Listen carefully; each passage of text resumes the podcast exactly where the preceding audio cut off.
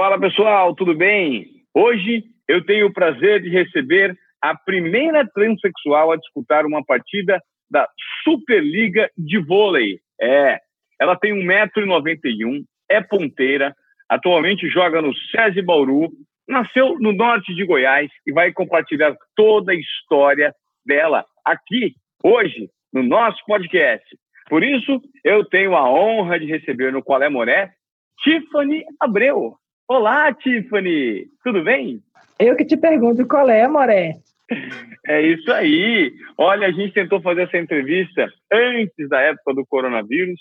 Estamos em época de vírus, né? E agora, por conta da conexão online e dessa possibilidade de gravarmos à distância, conseguimos agendar essa gravação. É um prazer conversar com você. Prazer é meu estar aqui com vocês nesse podcast. Infelizmente, né, não pode ser ao vivo em um estúdio com vocês, mas aqui estamos. O importante é fazer e deixar o, as pessoas conectadas em casa e ouvindo de pertinho mais uma história em um podcast maravilhoso. É isso aí. Tiffany, é, durante o nosso bate-papo, eu quero compartilhar a sua experiência no esporte, a sua experiência, a sua história de vida e, principalmente, entender é, quais foram as dificuldades que você encontrou do ponto de vista profissional e, principalmente, do ponto de vista pessoal ao se transformar na primeira mulher trans né, a jogar a Superliga de vôlei. Foi um caminho muito difícil até isso acontecer? É, o caminho mais difícil, na verdade, foi ser a mulher que eu sou hoje, né? Porque isso já era um sonho, já era, na verdade, não era nem um sonho, né? Era uma necessidade que eu tinha desde criança, né? De saber que eu era uma mulher. Então, e saber que a dificuldade de ser quem eu sou hoje e era grande. Ainda mais naquela época, né, que o preconceito era muito maior. Se hoje em dia o Brasil é o país que mais mata mulheres transexuais, naquela época, então, nem se fala, né? Então a gente tinha muito, eu tinha muito medo do que eu era, porque nem eu mesma entendia o que eu era, né? Eu era apenas uma criança que olhava no espelho e não sabia o que eu era, porque eu não aceitava aquilo que eu via, né? Eu não, eu não me reconhecia. E o tempo foi passando e graças a Deus hoje estou aqui como essa mulher, a primeira mulher trans a, do esporte brasileiro, praticamente, né? Quebrando barreiras, abrindo espaço para outras meninas que têm um sonho, às vezes, né, de ser um atleta. Mas quando a gente está inserida no, no meio esportivo, é, não só as meninas têm um sonho de ser atleta, mas as meninas têm um sonho de viver uma vida como elas desejaram, ser uma mulher ou ser um homem trans e poder é, atuar no seu trabalho né, seja no esporte, seja no, na educação, seja trabalho que seja, né? Então é muito importante ter mulheres é, trans e mulheres cis em todos os espaços, né, ocupando todos os espaços, tendo voz para que outras mulheres se sintam é, é, abrigadas, né, por essas mulheres e que possa realizar o sonho delas também. É, Tiffany, só para a gente entender, você chegou a passar por um procedimento médico de transição de gênero, né? Isso. É, e quando foi isso? Como, como que foi a elaboração de todo esse, esse processo na tua cabeça? Não, então, desde pequenininha eu já sabia que eu era menina, né? Que já era mulher, então eu tinha que ser mulher. Eu não entendi, não entendia a, o porquê eu tinha aquele corpo diferente, né? Mas é, a gente vai crescendo, a gente vai entendendo também que não é só você que não entende, não é só você se sentir mulher, mas tem um preconceito, tem uma, uma sociedade que te reprime, tem uma sociedade que te castiga, e você acaba decidindo caminhos. Ou você sai direto e vai ser uma mulher trans e pode correr o risco de vida, pode correr é, entrar na prostituição, que é a única, é a única saída que tem de trabalho. Você tem que sair de casa logo cedo, porque os pais, a maioria das vezes, põem, é, põem para fora de casa, ainda mais a minha época, que sou mais. É, eu tenho 35 anos, né? agora que a gente está abrindo espaço para, para as outras. Então, tinha que escolher. Ou você vivia um certo tempo até você ter condições de fazer uma transição, ou você colocava sua vida em risco, né? Na mão de outras pessoas, com mais facilidade. Não que hoje esteja aquela mil maravilha, né? Mas já está mais tranquilo que 20 anos, 30 anos atrás. É, este momento, para mim, foi um pouco complicado, porque desde novinha já era muito feminina, eu sofria muito bullying, era, as pessoas brigavam, eh, falavam muito de mim por ser feminina, perdi muitas oportunidades, e foi no esporte que eu encontrei um, um norte para seguir em frente. Eu pensei que o esporte poderia me levar aonde uma vida normal não me levaria. Eu, eu vi no esporte a oportunidade de eu crescer como pessoa, de eu crescer como, como atleta, de eu crescer como, como uma mulher trans, de eu, de eu poder ajudar melhor minha família e ser alguém é, importante nesse mundo que vivemos hoje. Super engraçado, interessante esse ponto de vista, é super interessante. O engraçado é que, não sei se vocês lembram, eu, naquela época, teve, teve aquela novela As Filhas da Mãe, é, que foi interpretada, a Ramona, né, que foi a, foi a atriz Cláudia Raia, ela fez uma transição de sexo também, na época, na novela conta a transição de sexo, acho que foi a primeira vez que falou sobre transexualidade, né, e ela saiu do Brasil, foi na Europa, e quando ela voltou, ela voltou como Ramona, né, uma mulher transexual, é, muito bonita, que chamava a atenção de todos, totalmente diferente. E eu vi aquilo e eu achei que era uma oportunidade única para me fazer a minha transição, que é a forma que eu necessitava, já que eu não poderia fazer direto por medo de, de da sobrevivência, por medo de ter que trabalhar na rua, por medo de, de ser assassinada, na verdade, né? Porque muitas de nós morremos dia por dia sem motivo algum, simplesmente por existir, por ser uma mulher trans. Então eu decidi ali mesmo que esse, esse seria a minha transição. Eu ia fazer minha transição na Europa assim que eu tivesse minha condição. Bom, e foi o esporte que me levou a tudo isso, né? Graças a Deus, eu desde nova pratiquei o esporte e pelo esporte estou aqui como uma mulher trans. Né? É interessante porque as pessoas precisam entender, e creio que esse seja o ponto, muita gente não entende, que você não é só depois da transição que você passou a ser mulher. Você nasceu mulher no corpo de um homem.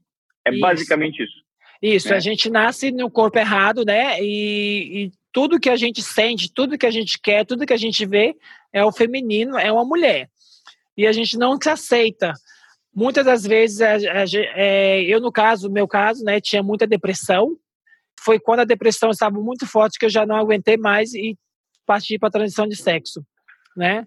Então eu deixei o esporte de lado, deixei uma vida esportiva completa de lado para poder é, já não era seguir um sonho, porque o meu sonho de ser atleta eu já tinha alcançado, né? Eu já era um atleta profissional, um atleta de ponta, um atleta que tinha meus salários, tinha meu ganha-pão, mas eu não tinha uma vida que o meu ser, né, a minha alma necessitava, que era a Tiffany. A Tiffany estava morta dentro de mim, a Tiffany estava escondida dentro de mim, chorando para sair. Quando chegou ao ponto da depressão minha ser tão forte que a Tiffany chorava, chorava, eu decidi largar tudo para fazer minha transição. Isso foi em 2012. Na época ainda eu estava como segunda e melhor atacante, segundo melhor pontuador da, super, da Liga Belga quando eu decidi chegar e, e falar que não ia jogar mais, porque eu ia viver uma vida nova, uma experiência nova que me estava esperando.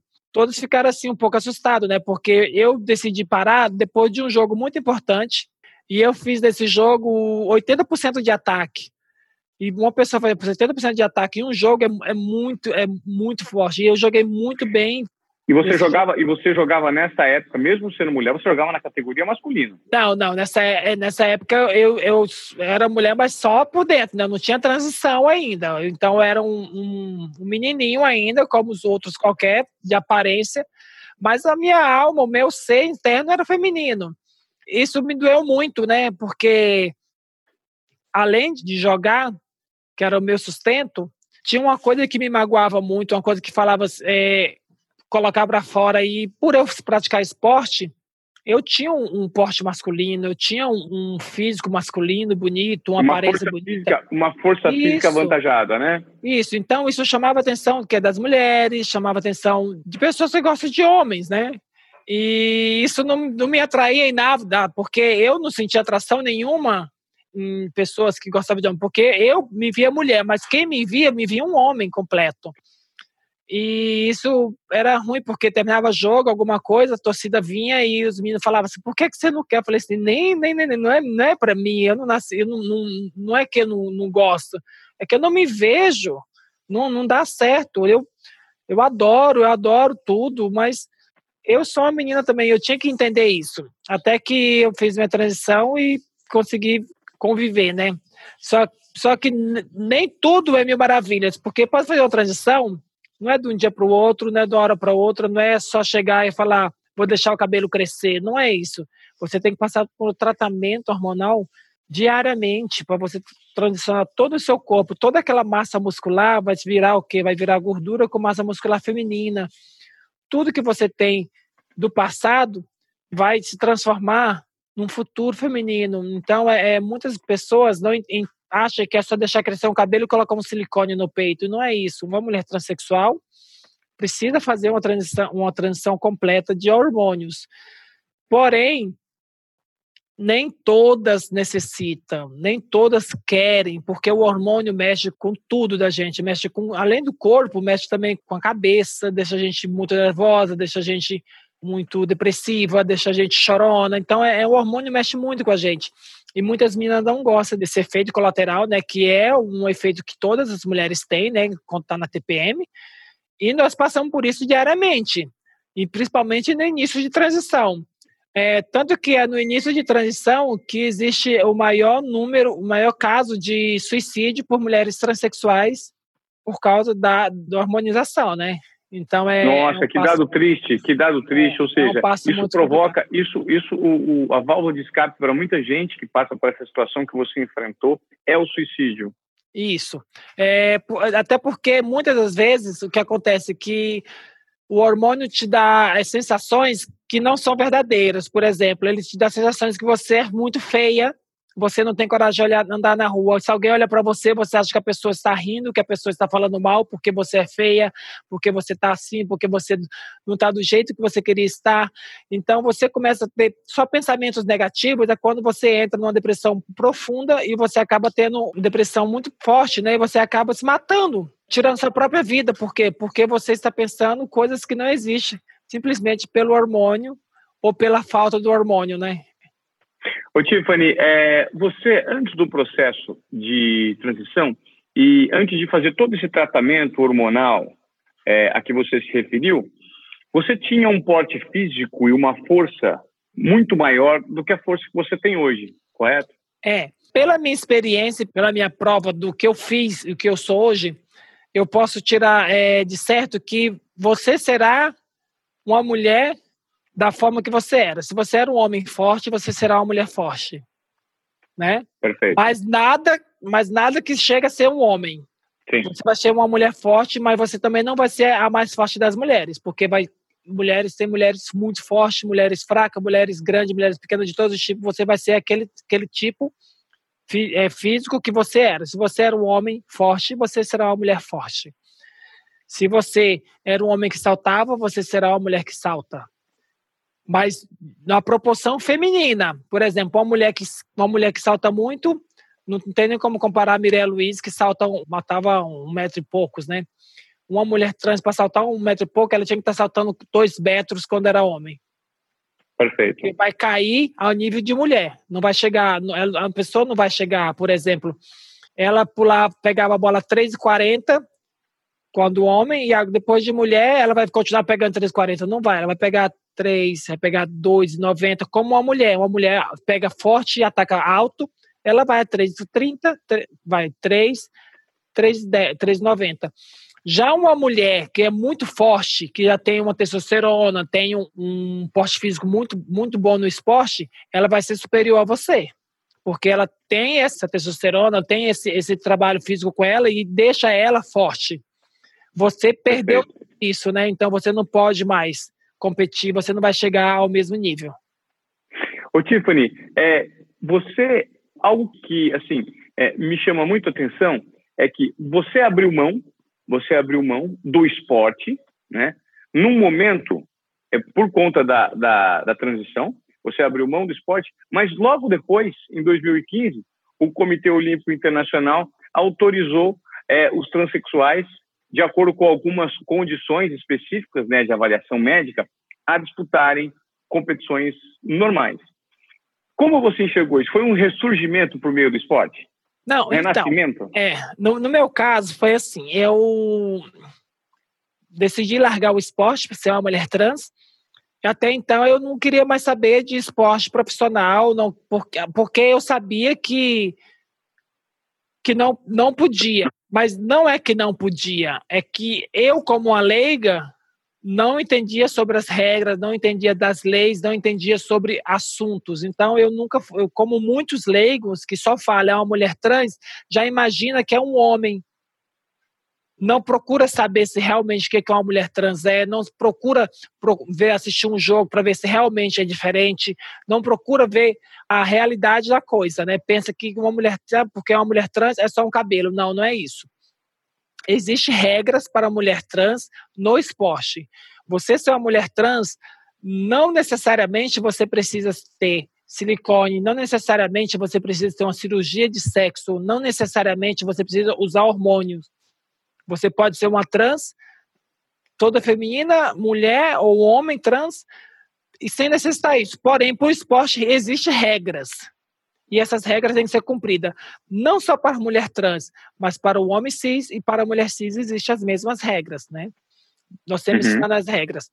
É, a primeira regra lançada pelo Comitê Olímpico há alguns anos atrás, antes de 2015, era que toda mulher que tinha, trans que tinha cirurgia de sexo poderia participar do vôlei feminino, né? No caso, eu era apta a jogar vôlei feminino porque eu tenho a cirurgia de sexo. Porém, para jogar na, na, no vôlei feminino, você também tem que ter um passaporte feminino. É, no meu caso, 2015, ainda não existia lei no Brasil de mudança de sexo e de nome, identidade, direto no, no, nos documentos, né? Você só poderia uhum. fazer isso se você tivesse a cirurgia de sexo. E mesmo assim, durava um ano, dois anos para ficar pronta, que foi meu caso. Eu dei entrada em 2015. Quando foi em 2017, meus documentos ficaram prontos. Então, mesmo que eu tinha uma cirurgia de sexo, eu não podia jogar o feminino porque eu não tinha um passaporte feminino.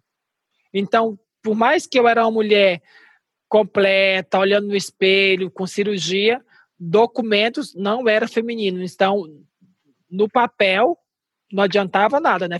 No físico uma coisa, no papel outra. E, e o tratamento hormonal também, né? Que é isso. Isso. Ah, não, o tratamento hormonal, é, se você não tem, você só pode fazer cirurgia de sexo se você fizer o tratamento hormonal. Ah, ele é anterior à Isso, ele é anterior, porque Perfeito. se você não fizer, você enlouquece, na verdade, né? Porque você vai estar tirando uma coisa que você é acostumado a ter. Quem não faz um tratamento, homem tem testosterona. Então, o homem tem um tesão, tem uma vontade, um libido muito alto pela testosterona. Automaticamente, se você não faz um tratamento hormonal para bloquear essa testosterona e injetar um hormônio feminino, o seu corpo vai estar o quê? Você é um homem com sentimentos de homem, com desejo de homens, né? Aí você faz uma cirurgia de sexo, você automaticamente está tirando aquilo que você já sentia todos os dias. Então, você, de uma hora para outra, você já não vai ter mais aquilo. Então, a hora que você vai entrar louco, você vai sentir saudade daquilo e você vai acabar novamente tentando suicídio ou se suicidando. Isso, a maioria dos casos acontece assim. Ou seja, 90% dos médicos é, coerentes, né, pede o tratamento hormonal que você tem que apresentar o tratamento hormonal para ele e também precisa do, do, do, do do, do, uma carta do psicólogo aprovando que você é uma mulher trans e necessita da cirurgia. Porque não é todas as meninas que querem. Não é só você achar, ah, eu acho que eu quero a cirurgia porque você vai ser melhor. Não é você ser melhor. Você realmente necessita daquilo para ser uma mulher. Porque, como eu falei, não necessita uma cirurgia para você ser uma mulher trans e ser uma mulher bonita. A cirurgia vai de pessoa por pessoa. No meu caso, eu não me aceitava, eu tive que fazer porque não me aceitava se não fosse completa. Então, você tem que fazer esse tratamento hormonal inteiro para chegar até a parte da cirurgia. Quando você faz esse tratamento, o médico vai liberar, você vai fazer cirurgia, você não vai sentir, você não tem saudade do passado seu, porque o tratamento hormonal te transformou numa mulher que você é a partir desse momento. Então, é dia após dia, mês após mês, ano após ano, para você chegar a ser uma mulher transicionada completamente com a cirurgia de sexo. Aí você Interessante, vai... é um processo bem complexo, é um né? complexo, é, um, é longo, né, de um dia para o outro, então você não vai sentir saudade do seu passado, não vai sentir saudade e... da sua eu quero saber como é que você está se sentindo hoje. Você está se sentindo muito bem? Hoje é a realização ótimo. de um sonho? É, não. Quando você hoje... olha para trás, você fala, nossa, valeu a pena toda a entrega, toda a persistência. Às vezes eu penso que eu deveria ter começado um pouco antes. Mas é aquela forma que eu falei, eu tinha que decidir. Ou eu começava antes, corria o risco de estar na rua, ou eu começava depois e poderia ter um, uma vida diferente, né? Perfeito. Então, é, voltando ao assunto da transição, então essa era a regra para o voleibol, o voleibol não, para o esporte feminino. Todas que tinham cirurgia participavam do feminino. Eu tinha, mas não tinha os documentos ainda. Então, depois de dois anos que eu dei entrada nos meus documentos, ficaram prontos. Então, eu fui direto para o vôlei feminino. Você conseguiu autorização. Em 2017, quando você tinha os documentos, você ficou feliz da vida porque podia jogar, enfim, na Superliga Feminina. Então, ao mesmo tempo que eu fiquei feliz, eu fiquei um pouco preocupada, né? Porque ia ser uma nova fase da minha vida como atleta. É uma coisa que eu já tinha experiência, que era jogar voleibol, mas e aí? Era um novo voleibol, era feminino, uma coisa, é um, um vôlei novo, é tudo, tudo novo, totalmente diferente do, do, do, do que eu tinha jogado, né? Mas eu falei assim, não, eu vou arriscar sim, eu vou sim, eu, eu vou atrás do meu objetivo. Se esse é meu trabalho, porque eu não posso continuar fazendo? Se eu já fiz uma vez, porque eu não consigo fazer de novo? E eu fui para a Itália jogar. E muita gente falava assim para mim: não venha para o Brasil, porque o Brasil é preconceituoso, o Brasil é isso, aquilo, outro. E eu pensei comigo: eu vou sim, se eu tiver uma proposta, eu vou no Brasil. É, e vou sem medo, porque eu acho que é onde falta é, é, abertura de espaço é que a gente tem que entrar para poder abrir espaço e mudar a cabeça de muitas pessoas. E aqui estou eu já há três anos. Que legal. Deixa eu te perguntar como foi aquela polêmica envolvendo o Bernardinho. Eu me lembro, à época, eu estava no Globo Esporte, e me parece que o pessoal que acompanha vôlei pegou, né, num determinado momento, você executando um ataque, e durante esse ataque, quando você salta, o Bernardinho, se não me engano, refere-se, pá, não tem jeito, é muito forte, é homem, né? E isso gerou uma discussão, principalmente nas mídias digitais, por conta de um suposto preconceito, e o Bernardinho é, depois se manifestou publicamente. Eu queria que você me falasse do teu ponto de vista sobre esse, sobre esse fato. Então, na verdade, foi tudo mal entendido. Foi tudo mal, não foi mal entendido entre eu e o Bernardo, né?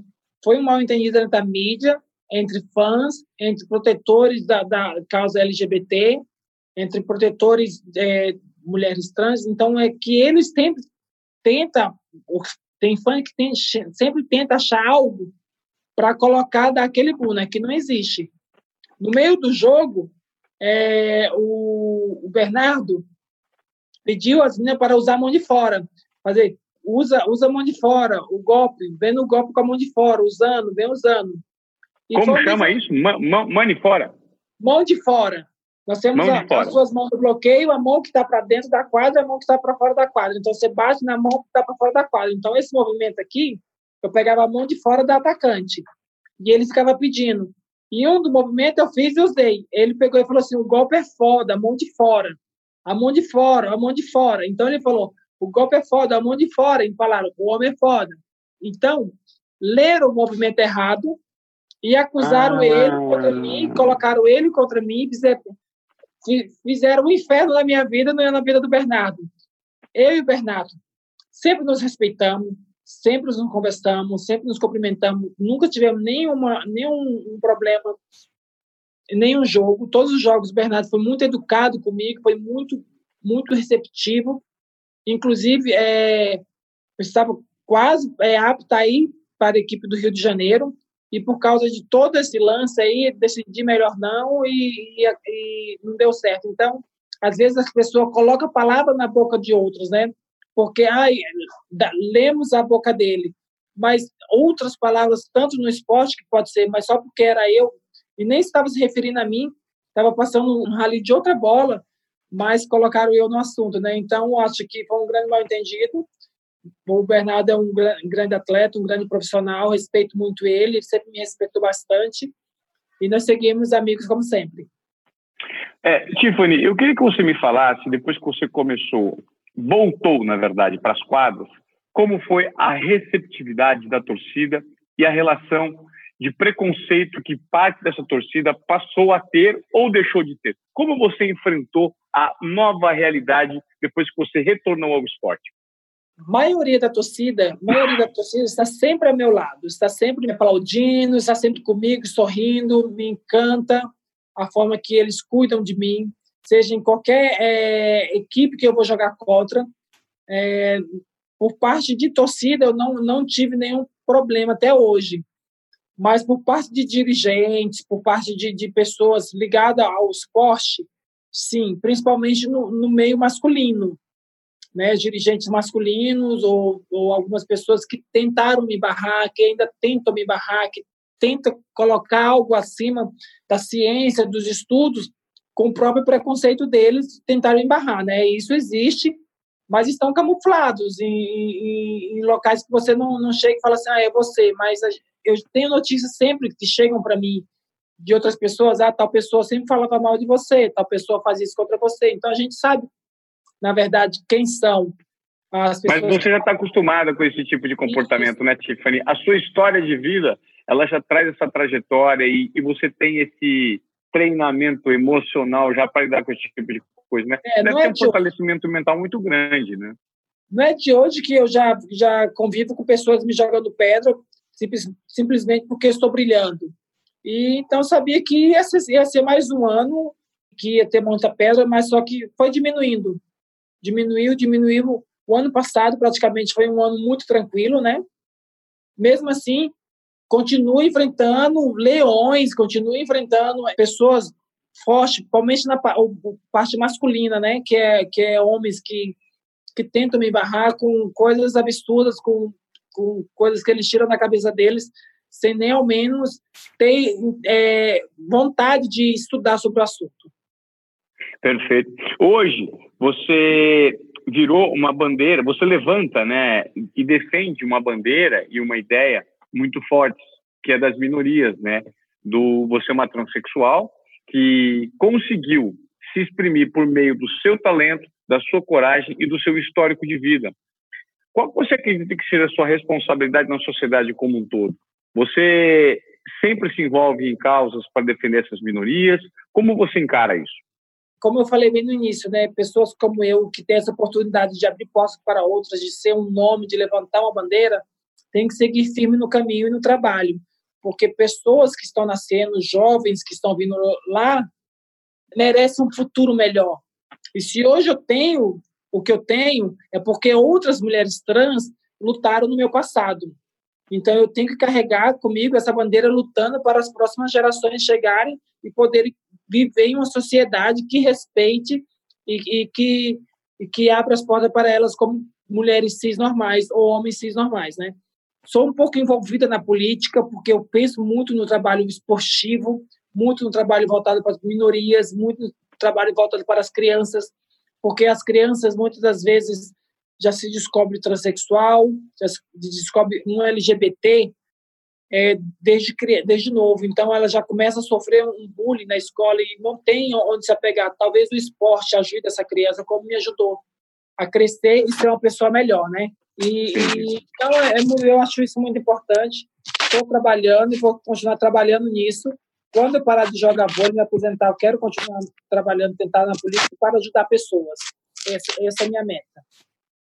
Tiffany, eu gostaria muito de te agradecer por você compartilhar a sua história com a gente e principalmente pela sua personalidade coragem e persistência para continuar nessa trajetória vitoriosa que o esporte te proporcionou e também nessa trajetória pessoal de superação.